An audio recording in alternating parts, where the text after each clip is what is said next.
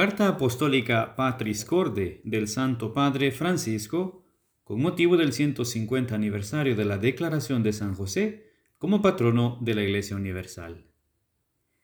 Como sabemos, el Papa Francisco invitó a toda la Iglesia el año pasado, el 8 de diciembre del 2020, a vivir este año, del 8 de diciembre al 8 de diciembre de este 2021, consagrado a San José precisamente porque se celebran 150 años de la declaración de San José como patrono de la Iglesia Universal. Y para invitar a la Iglesia a vivir intensamente este año dedicado a San José, nos ha escrito esta carta que se llama Patris Corde, que, entrado, eh, eh, que significa eh, con corazón de padre. Y se llama así porque comienza de este modo su carta. ¿Qué cosa nos dice el Santo Padre acerca de la figura, de la misión, de la vida de San José? Escribe el sumo pontífice. Con corazón de Padre. Así José amó a Jesús, llamado en los cuatro evangelios el Hijo de José. Los dos evangelistas que evidenciaron su figura, Mateo y Lucas, refieren poco, pero lo suficiente para entender qué tipo de padre fuese y la misión que la providencia le confió. Sabemos que fue un humilde carpintero, Mateo 13:55, desposado con María, un hombre justo, siempre dispuesto a hacer la voluntad de Dios manifestada en su ley, y a través de los cuatro sueños que tuvo, lo leemos en Mateo 1:20, Mateo 2:13, Mateo siempre capítulo 2, versículo 19 y luego 22. Después de un largo y duro viaje de Nazaret a Belén, vio nacer al Mesías en un pesebre, porque en otro sitio no había lugar para ellos. Fue testigo de la adoración de los pastores y de los magos, que representaban respectivamente el pueblo de Israel y los pueblos paganos. Es decir, los pastores representaban al pueblo de Israel, los magos representaban los pueblos paganos tuvo la valentía de asumir la paternidad legal de Jesús, a quien dio el nombre que le reveló el ángel. Tú le pondrás por nombre Jesús, porque él salvará a su pueblo de sus pecados. Mateo 1:21. Como se sabe en los pueblos antiguos, poner un nombre a una persona o a una cosa significaba adquirir la pertenencia, como hizo Adán en el relato del Génesis, capítulo 2. En el templo, cuarenta días después del nacimiento, José, junto a la madre, presentó el niño al Señor y escuchó sorprendido la profecía que Simeón pronunció sobre Jesús y María. Para proteger a Jesús de Herodes, permaneció en Egipto como extranjero. De regreso en su tierra vivió de manera oculta en el pequeño y desconocido pueblo de Nazaret, en Galilea, de donde se decía no sale ningún profeta y no puede salir nada bueno. Juan 7:52, Juan 1:46. Lejos de Belén, su ciudad de origen, y de Jerusalén, donde estaba el templo. Cuando durante una peregrinación a Jerusalén perdieron a Jesús que tenía 12 años, él y María, José y María, lo buscaron angustiados y lo encontraron en el templo mientras discutía con los doctores de la ley. Después de María, Madre de Dios, Ningún santo ocupa tanto espacio en el magisterio pontificio como José su esposo. Mis predecesores han profundizado en el mensaje contenido en los pocos datos transmitidos por los evangelios para destacar su papel central en la historia de la salvación. El beato Pío IX lo declaró patrono de la Iglesia Católica. El venerable Pío XII lo presentó como patrono de los trabajadores y San Juan Pablo II como custodio del Redentor. El pueblo lo invoca como patrono de la buena muerte. Por eso, al cumplirse 150 años de que el Beato Pío IX o Pío IX, el 8 de diciembre de 1870, lo declaró como patrono de la Iglesia Católica, quisiera, como dice Jesús, que la boca hable de aquello de lo que está lleno el corazón para compartir con ustedes algunas reflexiones personales sobre esta figura extraordinaria tan cercana a nuestra condición humana. Este deseo ha crecido durante estos meses de pandemia, en los que podemos experimentar, en medio de la crisis que nos está golpeando, que nuestras vidas están tejidas y sostenidas por personas comunes, corrientemente olvidadas, que no aparecen en portadas de diarios y de revistas, ni en las grandes pasarelas del último show, pero, sin lugar a dudas, están escribiendo hoy los acontecimientos decisivos de nuestra historia. Médicos, enfermeros y enfermeras, encargados de reponer los productos en los supermercados, limpiadoras, cuidadoras, transportistas, fuerzas de seguridad, voluntarios, sacerdotes, religiosas y tantos, pero tantos otros que comprendieron que nadie se salva solo. ¿Cuánta gente cada día demuestra paciencia e infunde esperanza, cuidándose de no sembrar pánico, sino corresponsabilidad? ¿Cuántos padres, madres, abuelos y abuelas, docentes, muestran a nuestros niños, con gestos pequeños y cotidianos, cómo enfrentar y transitar una crisis readaptando rutinas, levantando miradas e impulsando la oración? ¿Cuántas personas rezan, ofrecen e interceden por el bien de todos? Todos pueden encontrar en San José, el hombre que pasa desapercibido, el hombre de la presencia diaria, discreta y oculta, un intercesor, un apoyo y una guía en tiempos de dificultad. San José nos recuerda que todos los que están aparentemente ocultos o en segunda línea tienen un protagonismo sin igual en la historia de la salvación. A todos ellos va dirigida una palabra de reconocimiento y de gratitud. Numeral primero. Padre amado. La grandeza de San José consiste en el hecho de que fue el esposo de María y el padre de Jesús. En cuanto tal, entró en el servicio de toda la economía de la encarnación, como dice San Juan Crisóstomo.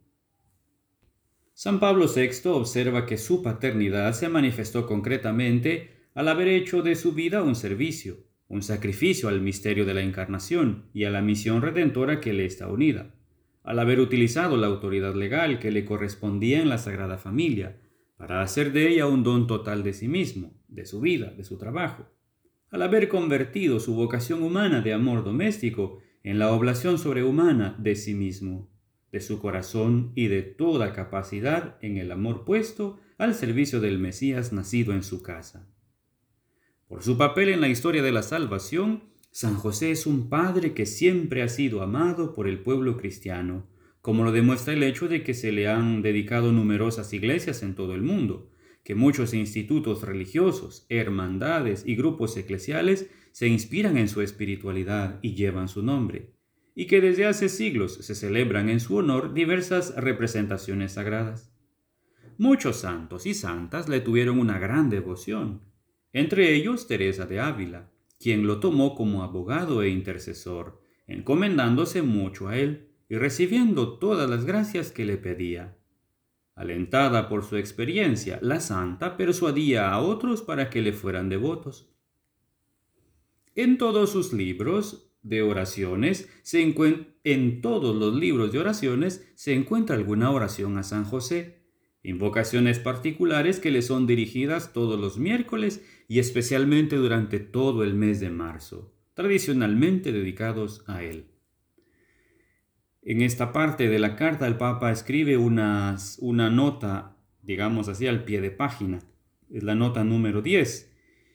En esa nota, él escribe, después de que ha comentado que el día miércoles la tradición cristiana recuerda con especial devoción a San José y le dedica también de algún modo el mes de marzo, en el número 10 dice de esa cita, todos los días durante más de 40 años después de laudes, es la oración que los sacerdotes, muchos religiosos, religiosas, algunos laicos dicen cada mañana, cada mañana, todos los días.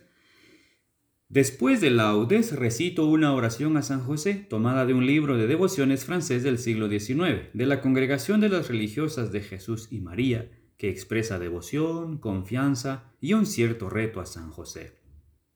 Dice la oración, Glorioso Patriarca San José, cuyo poder sabe hacer posibles las cosas imposibles, ven en mi ayuda en estos momentos de angustia y dificultad.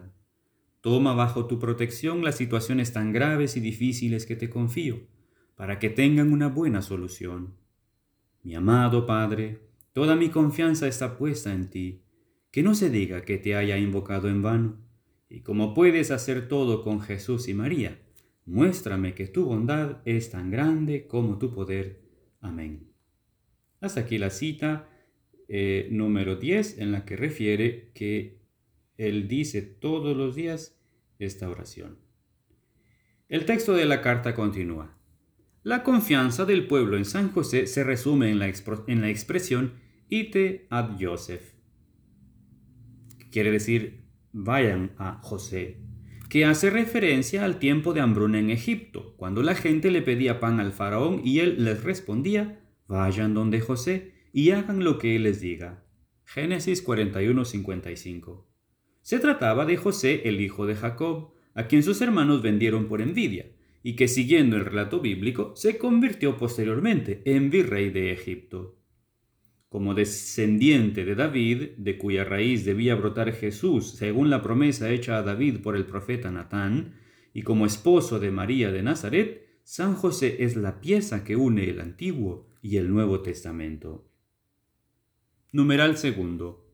Padre en la ternura. José vio a Jesús progresar día tras día en sabiduría, en estatura y en gracia ante Dios y los hombres. Como hizo el Señor con Israel, así Él le enseñó a caminar y lo tomaba en sus brazos. Era para Él como el padre que alza a un niño hasta sus mejillas y se inclina hacia Él para darle de comer. Profeta Oseas 11, 4. Jesús vio la ternura de Dios en José. Como un padre siente ternura por sus hijos, así el Señor siente ternura por quienes lo temen. Salmo 103, En la sinagoga, durante la oración de los salmos, José ciertamente habría oído el eco de que el Dios de Israel es un Dios de ternura, que es bueno para todos y su ternura alcanza a todas las criaturas. Salmo 145, 9. La historia de la salvación se cumple creyendo contra toda esperanza, a través de nuestras debilidades. Muchas veces pensamos que Dios se basa solo en la parte buena y vencedora de nosotros, cuando en realidad la mayoría de sus designios se realizan a través y a pesar de nuestra debilidad. Esto es lo que hace que San Pablo diga, para que no me engría, tengo una espina clavada en el cuerpo un emisario de Satanás que me golpea para que no me engría. Tres veces le he pedido al Señor que la aparte de mí, y Él me ha dicho, Te basta mi gracia, porque mi poder se manifiesta plenamente en la debilidad. Segunda carta a los Corintios 12, 7, 9. Si esta es la perspectiva de la economía de la salvación, debemos aprender a aceptar nuestra debilidad con intensa ternura. El maligno nos hace mirar nuestra fragilidad con un juicio negativo, mientras que el espíritu la saca a la luz con ternura. La ternura es el mejor modo para tocar lo que es frágil en nosotros. El dedo que señala y el juicio que hacemos de los demás son a menudo un signo de nuestra incapacidad para aceptar nuestra propia debilidad, nuestra propia fragilidad. Solo la ternura nos salvará de la obra del acusador, por esta razón es importante encontrarnos con la misericordia de Dios, especialmente en el sacramento de la reconciliación, teniendo una experiencia de verdad y ternura. Paradójicamente, incluso el maligno puede decirnos la verdad, pero si lo hace es para condenarnos. Sabemos, sin embargo, que la verdad que viene de Dios no nos condena, sino que nos acoge, nos abraza, nos sostiene, nos perdona. La verdad siempre se nos presenta como el Padre misericordioso de la parábola. Eh, las parábolas de la misericordia del capítulo 15 del Evangelio de San Lucas. Viene a nuestro encuentro el Padre misericordioso, nos devuelve la dignidad, nos pone nuevamente de pie, celebra con nosotros, porque mi hijo estaba muerto y ha vuelto a la vida, estaba perdido y ha sido encontrado. Lucas 15, 24. También a través de la angustia de José pasa la voluntad de Dios, su historia, su proyecto. Así, José nos enseña que tener fe en Dios incluye además creer que Él puede actuar incluso a través de nuestros miedos, de nuestras fragilidades, de nuestra debilidad. Y nos enseña que en medio de las tormentas de la vida, no debemos tener miedo de ceder a Dios el timón de nuestra barca. A veces nosotros quisiéramos tener todo bajo control, pero Él tiene siempre una mirada más amplia. Muy bien, lo dejamos allí por hoy. La próxima ocasión continuaremos con la segunda parte de esta carta. Adiós.